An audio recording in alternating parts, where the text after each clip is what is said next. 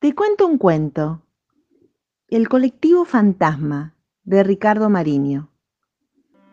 El más fastidioso de los muertos se llamaba Tomás Bondi.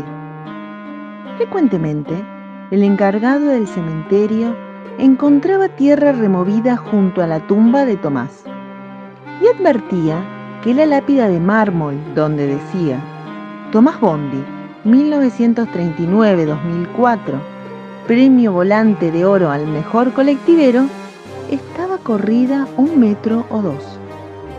El finado Tomás Bondi extrañaba su colectivo.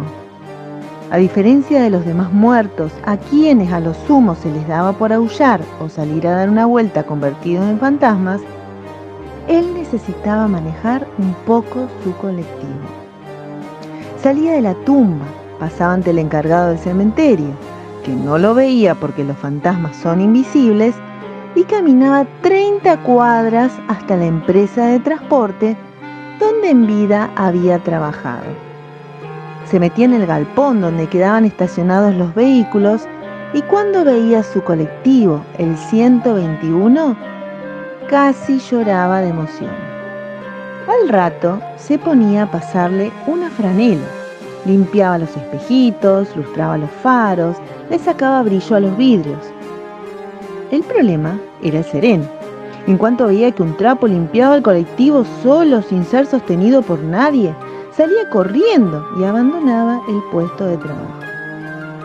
Después, Tomás Bondi ponía al 121 en marcha y salía a dar una vuelta. Se detenían todas las paradas y la gente subía.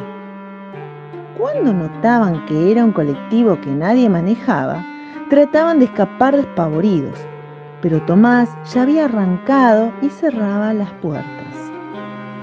Recién se podían bajar en la parada siguiente. Por un tiempo, la gente habló con terror de aquel colectivo sin conductor, pero luego empezó a notar que no era peligroso. Además, se detenía junto al cordón de la vereda como corresponde. Esperaba que subieran las viejitas y nunca pasaba un semáforo en rojo. Mm.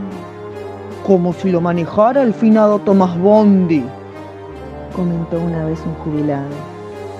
La gente comenzó a dejar pasar los colectivos conducidos por choferes y se quedaba esperando el 121 porque en él encima no había que pagar boleto.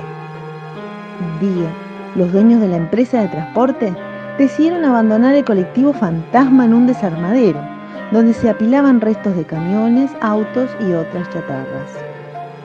La siguiente vez que Tomás Bondi salió de su tumba y fue a buscar su colectivo, no lo encontró. Fue terrible para él y volvió llorando al cementerio.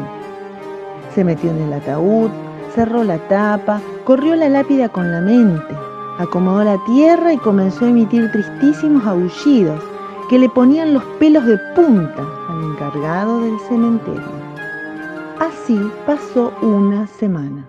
Para entonces, los empleados del desarmadero terminaron de separar cada parte del 121 y finalmente un domingo el colectivo murió. Esa misma noche se convirtió en fantasma de colectivo, idéntico a como era en vida, pero invisible. Encendió su motor, acomodó los espejitos y arrancó. A las 12 de la noche, Tomás estaba huyendo como hacía últimamente, cuando de pronto escuchó algo que le pareció un sueño. La bocina del 121. ¿Cómo podía ser? Pero era. Tomás salió de la tumba toda carrera y en la entrada al cementerio encontró el 121 fantasma entonces, Tomás sale todas las noches a dar una vuelta en el 121 y lleva a pasear a todos los muertos del cementerio. Como no alcanzan los asientos, muchos tienen que ir parados, otros van colgados del estribo y dos, que en vida trabajaron en un circo, van en el techo haciendo acrobacias. Ninguna persona viva puede ver ni huir al 121, aunque Tomás Pone la radio todo volumen, toca bocinazos en las esquinas, y los muertos cantan canciones de hinchadas de fútbol. Las noches en la ciudad volvieron a ser silenciosas. El encargado del cementerio también pasa las noches tranquilo, porque los muertos, cuando regresan del paseo, acomodan sus tumbas prolijamente y se van a dormir.